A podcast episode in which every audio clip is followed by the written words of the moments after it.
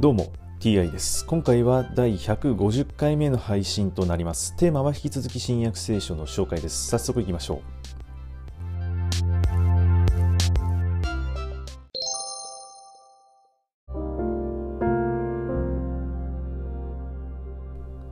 新約聖書第149回。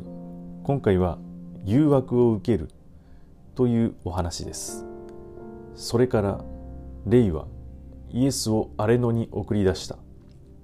イエスは40日間そこにとどまりサタンから誘惑を受けられた。その間野獣と一緒におられたが天使たちが仕えていた。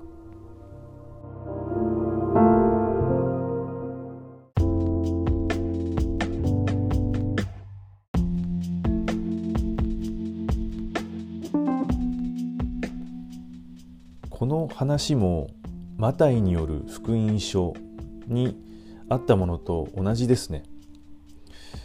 同じ話をま繰り返しているということですね、まあ、繰り返すと言いますか今はマルコによる福音書というものを紹介してますけれどもマタイによる福音書と同じ内容ですね、まあ、レイがイエスを荒れ野に送り出したわけででそこでサタンから誘惑を受けるとのことですがもちろん霊はサタンがいることを知ってイエスを送り出していると思われます。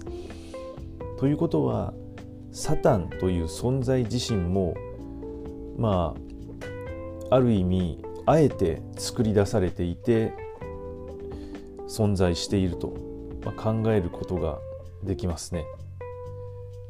はい、今回はこれで以上です。また次回もどうぞよろしくお願いいたします。それでは。